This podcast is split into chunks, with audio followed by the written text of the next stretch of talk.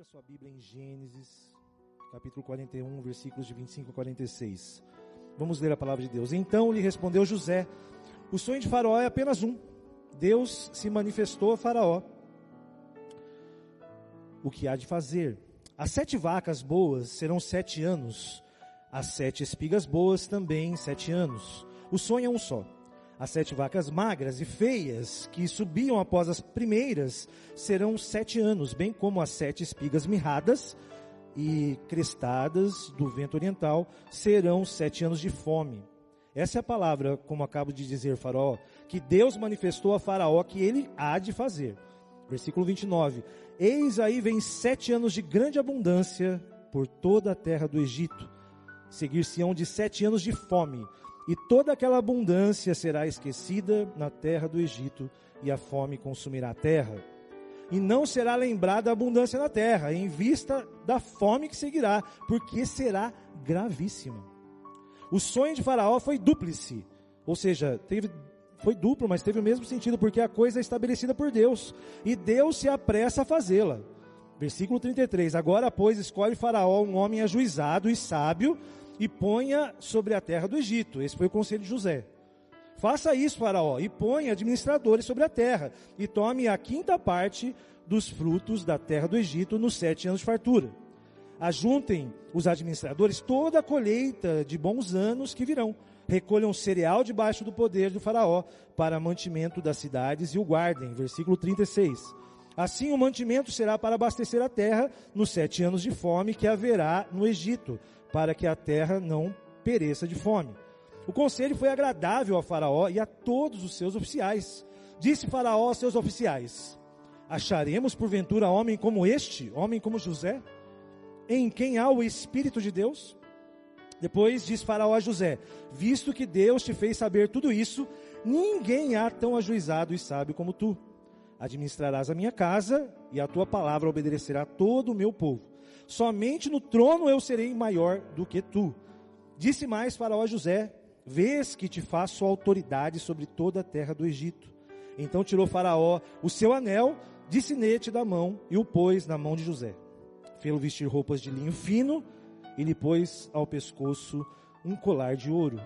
E fê-lo subir ao seu segundo carro e chamavam diante dele: Inclinai-vos. Deste modo constituiu sobre toda a terra do Egito. Versículo 44. Disse ainda Faraó a José: Eu sou Faraó, contudo, sem a tua ordem, ninguém levantará mão ou pé em toda a terra do Egito. E a José chamou Faraó Zafenate Paneia, e lhe deu por mulher Azenate, filha de Potífera, sacerdote de On. E percorreu José toda a terra do Egito. Era José da idade de 30 anos quando se apresentou a Faraó, rei do Egito, e andou por toda a terra do Egito. Feche seus olhos, Senhor, em nome de Jesus. Nós pedimos agora que o Senhor venha de maneira poderosa falar ao nosso coração, Deus.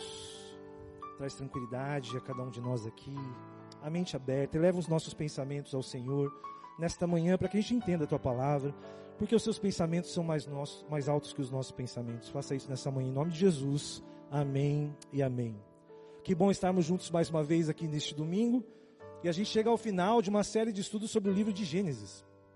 Não sei se você pôde ouvir essas palavras que eu andei ministrando nos cultos da manhã, mas eu falei sobre o livro de Gênesis e a gente foi caminhando, fazendo uma linha com os patriarcas e as suas famílias. É uma forma de entender o livro de Gênesis. O livro que quer dizer no princípio, né? Princípio. Bereshit bara Elohim. No princípio criou Deus os céus e a terra, tá em hebraico. Esse é o primeiro livro da Bíblia. E a gente começou a olhar essas famílias, famílias como as nossas famílias. Passa o tempo, mas as famílias são as famílias. Nossas crises, dificuldades, lutas, situações difíceis. Todos nós vivemos situações difíceis. E assim não era diferente dos patriarcas na época deles. Claro que nós vivemos no século 21, mas as famílias continuam tendo crises. E junto com isso, a gente falou um pouco sobre alguns princípios que são do calvinismo, porque o mês passado, outubro, foi também o mês da reforma protestante né, 503 anos da reforma.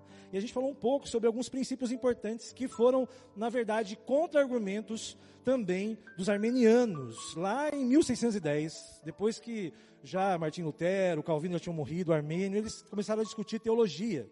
Mas uns pontos interessantes que eles é, chegaram à conclusão, né, os teólogos lá, os reformadores da igreja, primeiro, que a raça humana é totalmente depravada. Isso é um princípio básico. E eu contei a história de Noé.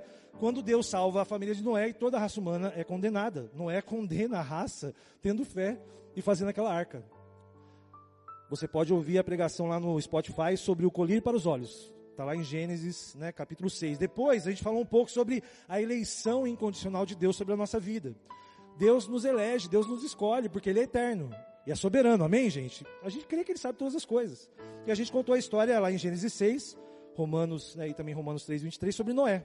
Aliás, desculpa, é, em Gênesis é, capítulo 9, né?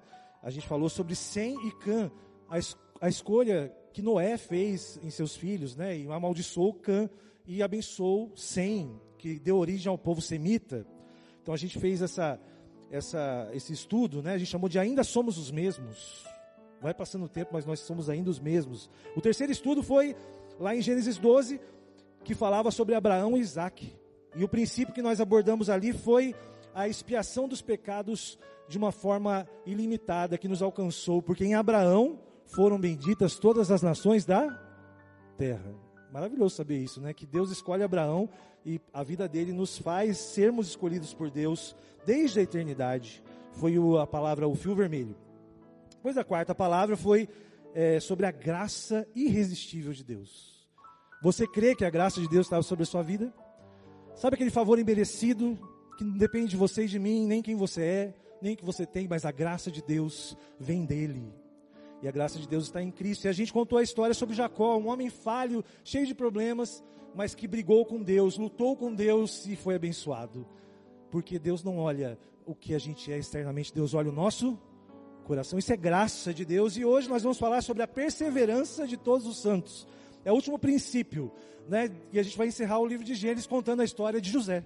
Nós lemos o texto hoje aqui. A história de José é uma história importante, certamente, na, no livro de Gênesis, porque quase 30% do, do, capi, né, do, do livro fala sobre isso. Desde o capítulo 37 até o 50, nós vemos essa vida de José e a perseverança dele em permanecer fiel a Deus. Você que não conhece, na verdade, a vida de José, eu vou fazer um resumo para você. Esse texto que nós lemos hoje foi o texto do ponto mais alto da vida de José. Foi quando ele foi colocado como segundo homem do império mais poderoso da sua época, que era o Egito. Isso é histórico, viu gente? O Egito foi uma época, uma grande nação poderosa, e ali os faraós reinavam como deuses. E neste texto de hoje, José tinha 30 anos, se você prestou atenção, e ele foi colocado como o segundo homem mais poderoso do Egito. Mas a história de José não foi sempre assim, não. A história de José, ela passa por um período bem complicado. Aliás, José talvez seja um dos grandes desafios como cristãos para a gente olhar e tentar ser igual a José. Por quê? Primeiro, José vivia numa família grande, né? eram 11 irmãos, tinham quatro esposas, era filho de Jacó. Cada, cada filho era de uma mulher. Então, José era o que eles menos gostavam. Não sei se você tem na sua família uma pessoa que o pessoal fica é aquele protegidinho do papai, Jacó amava José. E José era bem arrogante. José, ele, eles tinham sonhos, ele já não era muito bem quisto pelos irmãos. E ele chegava e falava: Um dia eu vou ser mais importante que todos vocês. Ele falava isso como caçula praticamente, e aquilo irritava os irmãos dele. Sabe aquele, ai, esse moleque não para de falar besteira. Que sonho é esse? Como que ele vai ser maior? Porque naquela época os mais velhos eram os líderes da, da família. E jamais um caçula ia ser mais importante que toda a sua família, mas José falava isso. José era arrogante. Gente, ele era tão arrogante que os irmãos um dia decidiram matar José.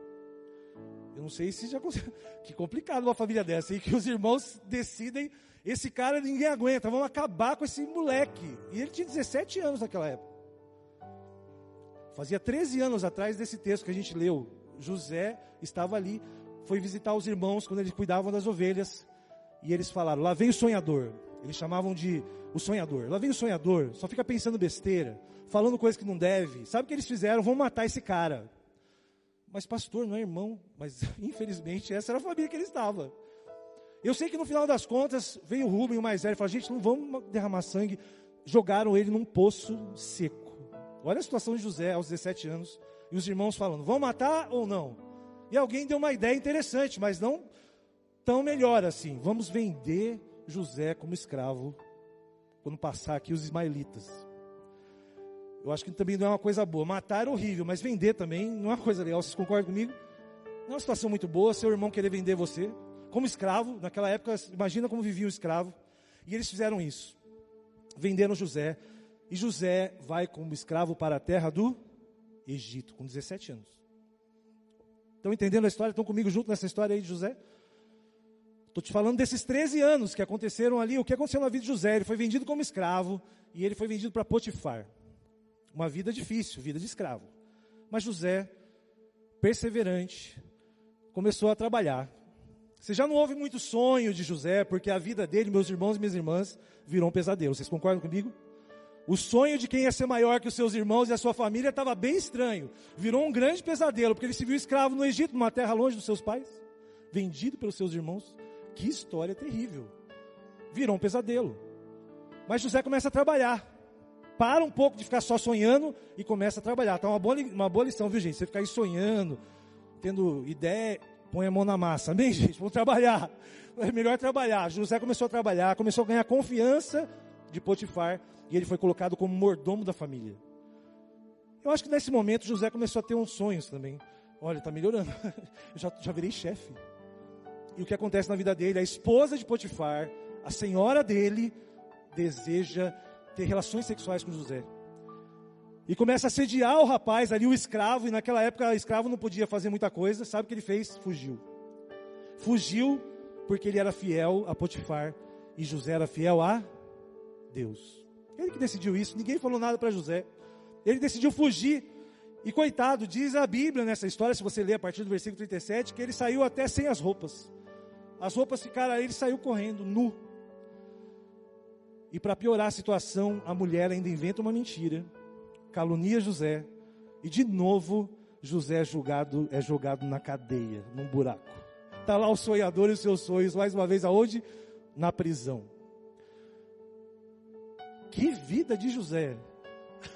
Que perseverança! Por isso que quando a gente lembra dele, a gente lembra realmente de perseverança na santidade, na caminhada. A gente persevera muitas vezes no nosso trabalho, a gente persevera nos nossos estudos, nós lutamos, mas não é fácil perseverar em santidade. Não abrir mão de princípios para agradar a Deus. Abrir mão de coisas boas e de propostas boas por amor a Deus. Não é qualquer um que é perseverante como foi José. Ele é um exemplo para todos nós, começa na minha vida. Eu até que me acho uma pessoa perseverante, mas eu preciso de muito mais graça de Deus para perseverar em santidade. Vocês estão comigo, gente? Essa é a nossa dificuldade, a gente precisa de perseverar. Você imagina o jovem sonhador ali sonhando sonhos altos e se vê de novo numa prisão e, e não era culpado, ele era inocente. E sabe quanto tempo durou esse martírio de José, gente? Treze anos. Treze anos ele ficou nessa situação. Até o dia né, em que Faraó tem um sonho e ninguém consegue interpretar. E o sonhador é transformado por Deus em visionário. Amém, gente? Olha que maravilha. Sabe o que Deus quer fazer de você? Eu sei que é bom sonhar, mas Deus quer que você seja uma pessoa visionária. Deus quer que você enxergue além. Vocês estão comigo nessa história? A gente fica sonhando no campo de ideias. José era assim, mas Deus falou: Não, eu, eu, pela sua perseverança, eu não vou te dar um sonho, José, eu vou te dar uma visão.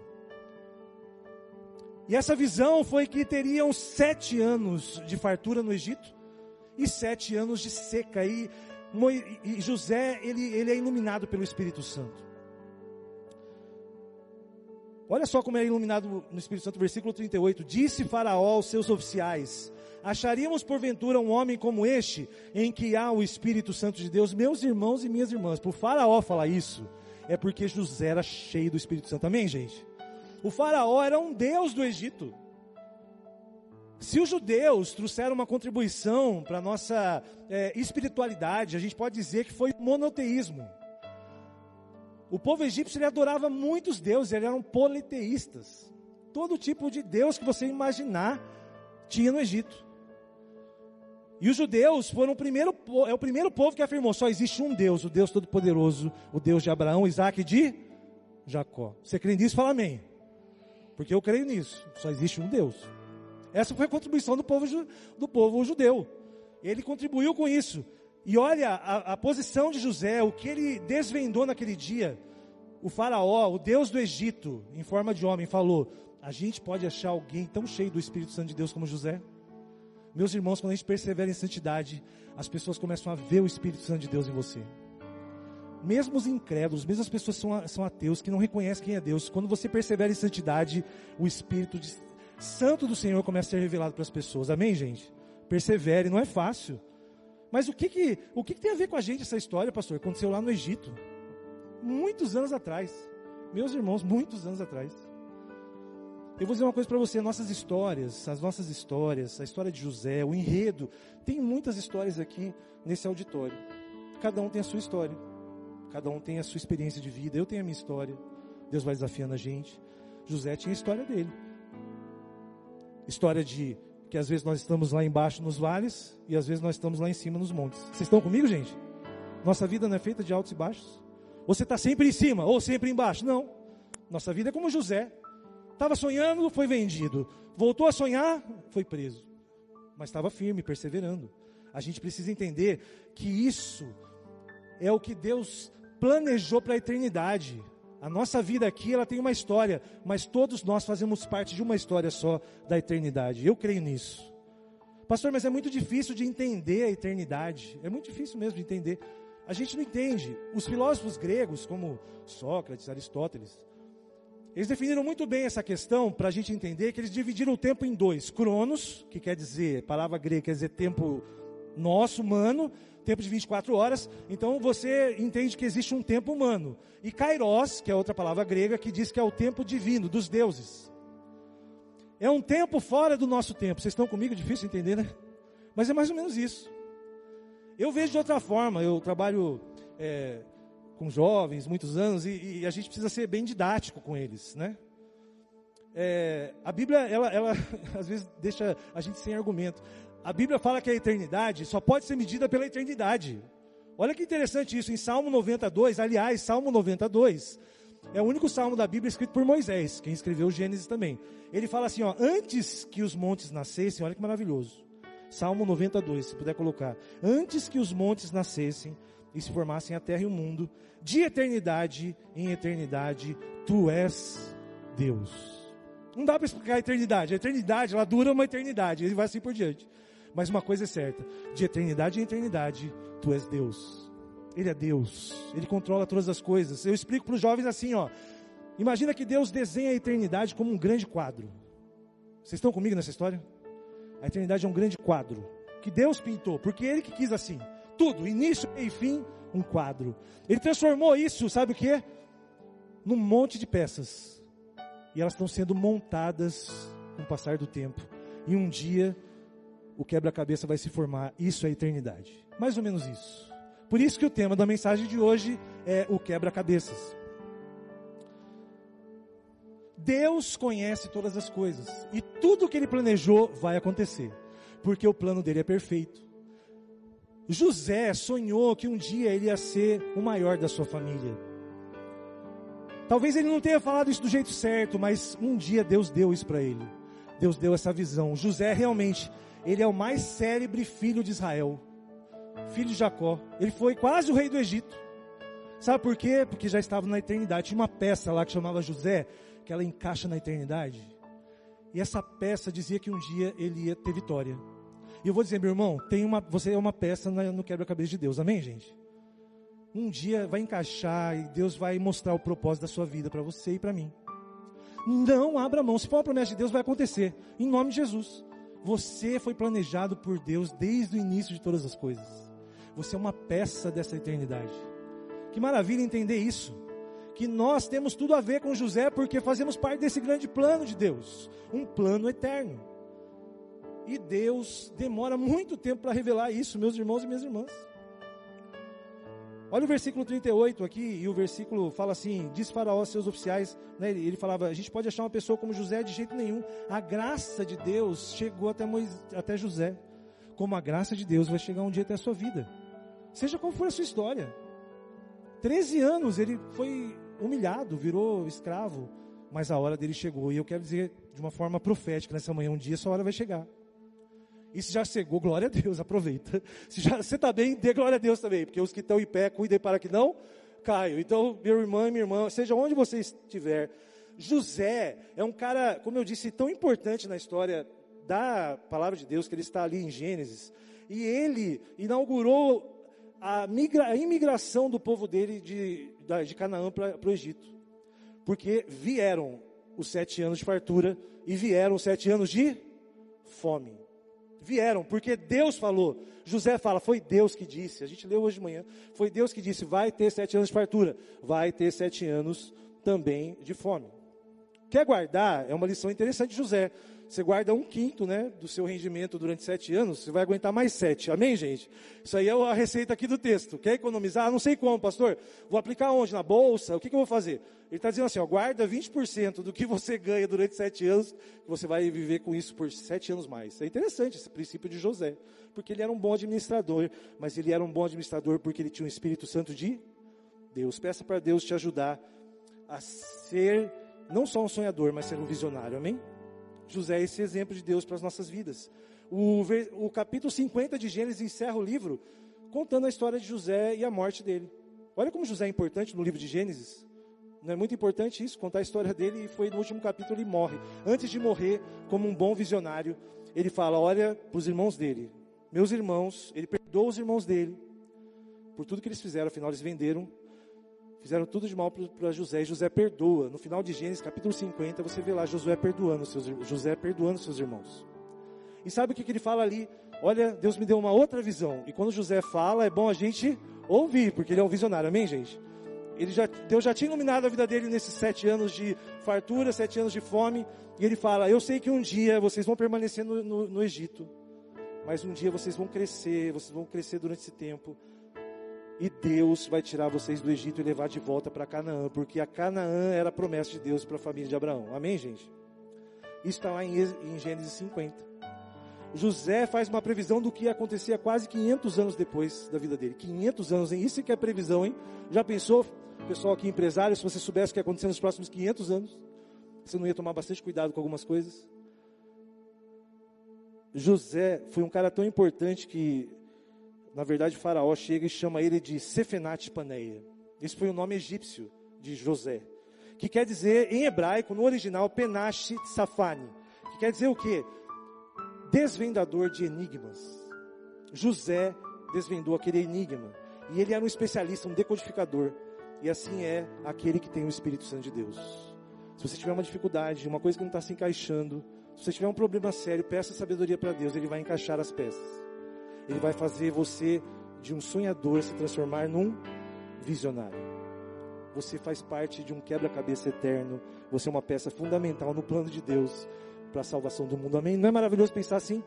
Nós fazemos parte de um plano maior, que maravilhoso. Deus decidiu se revelar e, nesse sentido, para encerrar, indo para o final, nesse sentido, Deus, ele, ele, ele ama se revelar e revelar as coisas.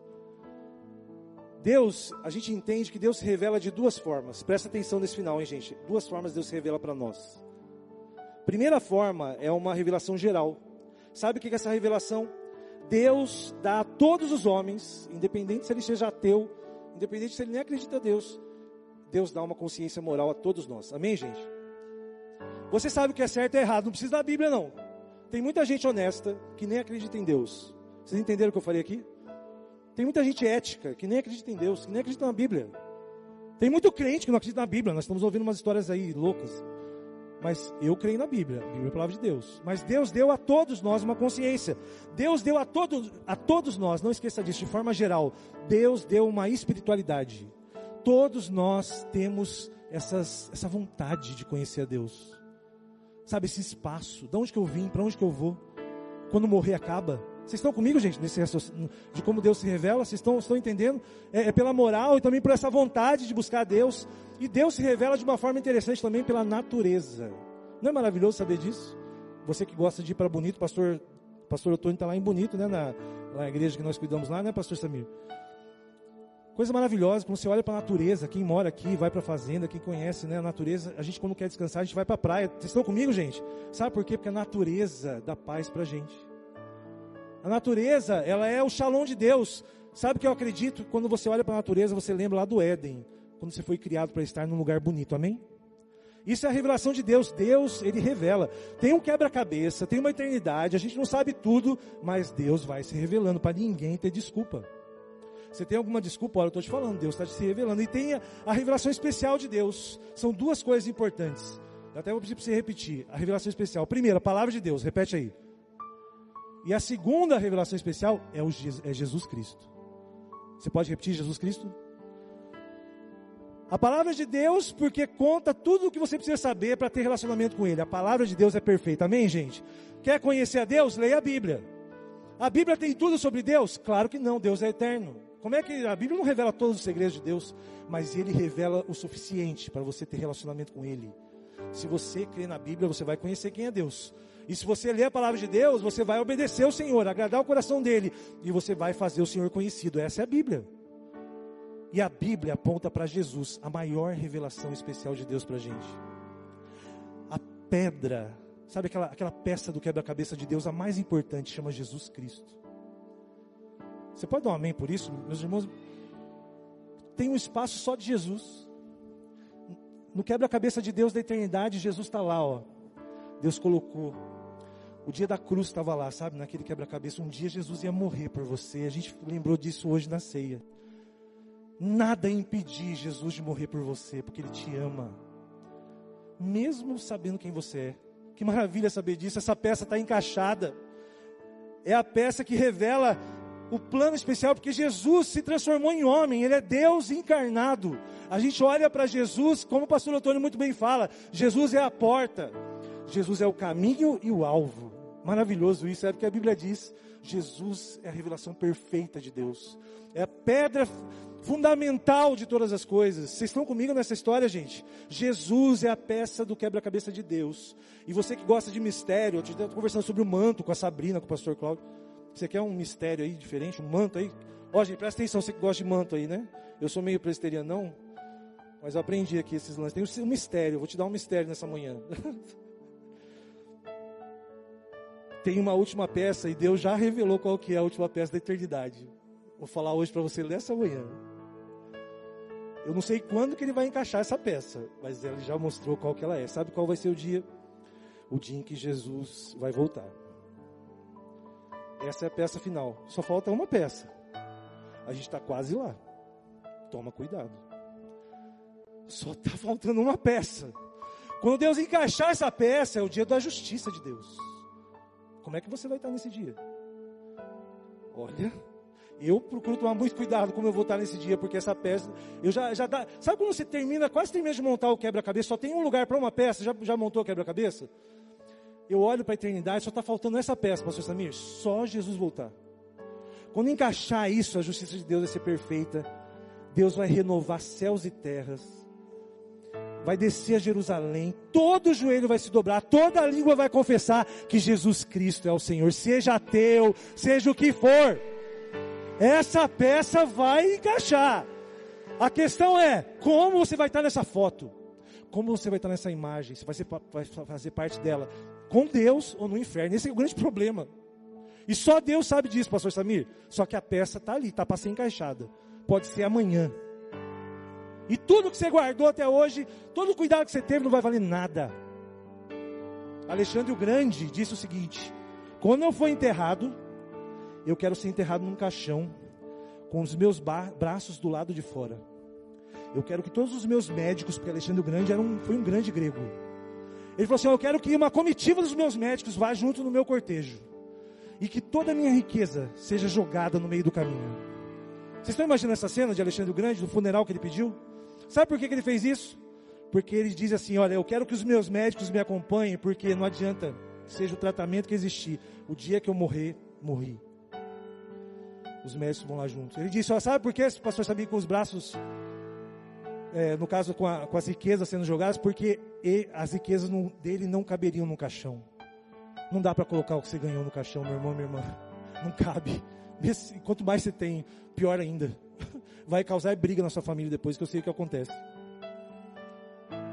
Isso que o Alexandre falou. outra coisa, dos braços de fora, sabe por quê? Para ele saber as minhas mãos abertas, porque do jeito que eu vim para o mundo, eu estou indo para a morte sem nada. Não tenho nada nas mãos. Meus irmãos, essa peça vai se encaixar. Eu já estou vendo esse espaço. Eu vejo pela fé. Tem um espaço. Não sei se é agora, se vai ser daqui a 100 anos, eu não sei. Eu sei que essa peça vai se encaixar. E eu só peço, Deus tem misericórdia da minha vida para eu estar nessa foto como alguém que buscou de todas as formas ser perseverante na santidade. Você que acredita nisso, você que quer fazer parte dessa, dessa imagem da eternidade de Deus, fique de pé nessa manhã. Em fé. Se você acredita que Deus tem esse plano, quer fazer parte disso, fique de pé, vamos orar. Oh Deus. Obrigado, Pai, porque o Senhor já deixou esse enigma revelado. Obrigado, Pai, que a gente não precisa de um visionário igual a José, não. A gente já tem a Bíblia, a gente já tem Jesus. A gente já vê essa peça sendo encaixada. E eu peço, Pai, que nesta manhã toda incredulidade caia por terra agora em nome de Jesus. Que ninguém saia daqui sem fé, porque sem fé é impossível agradar o Senhor. Que todos aqui entendam, Pai, que nós fazemos parte desse plano maravilhoso esse quebra-cabeça que já existe na eternidade, nós fazemos parte. Nós queremos que o, o nome de todos aqui sejam escritos no livro da vida. Todos aqui sejam peças encaixadas para sempre no quebra-cabeça de Deus. Senhor, em nome de Jesus, nos dá perseverança na santidade, como o Senhor deu para tantos santos, tantas pessoas que foram fiéis até o fim. Me ajuda, Senhor Deus. Esse é o nosso desafio. Tem misericórdia da minha vida. Tem misericórdia dos meus irmãos. É o que nós pedimos em nome de Jesus. Amém e amém.